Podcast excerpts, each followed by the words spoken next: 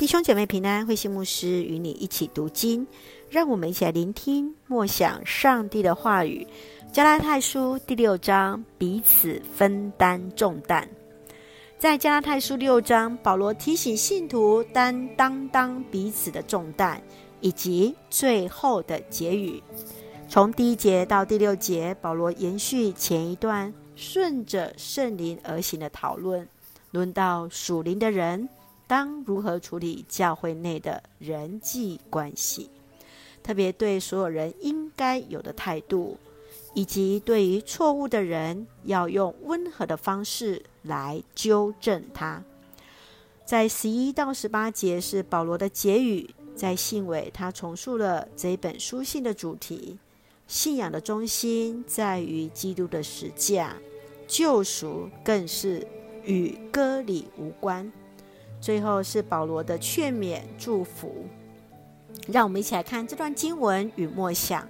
请我们一起来看第六章第十五节：受割礼或是不受割礼都算不了什么，重要的是我们要成为新造的人。保罗提醒信徒要彼此分担重担，包括当中跌倒软弱的肢体，总要用爱心相互扶持。接续再次回到他的主题，得救在乎耶稣基督在十字架上救赎的恩典，与行割礼与否是没有关系的。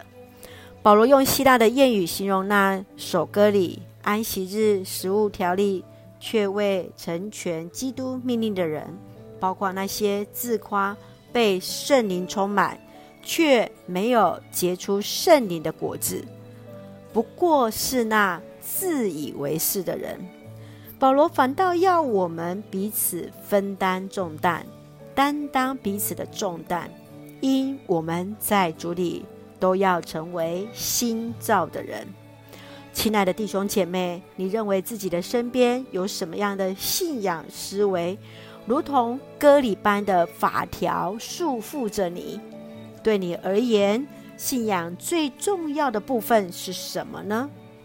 深愿让我们全然注目在基督的十架与恩典，愿主恩待赐福带领我们，一起用第六章第二节做我们的金句，要彼此分担重担，这就是成全基督的命令。是的，愿主恩待赐福我们，彼此都有同心。一起分担重担的弟兄姐妹，相互扶持，一起用这段经文来祷告。亲爱的天父上帝，每一天我们都要从主的话语领受力量，享受主所赐生命的美好。谢谢主为我们的罪舍在十字架上，成为我们救赎的恩典。求主帮助我们肢体之间以爱相系，以行动分摊，在主里都成为新造的人。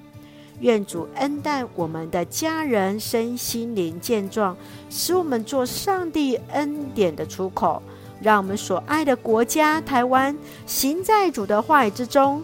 感谢祷告是奉靠主耶稣基督的圣名求，阿门。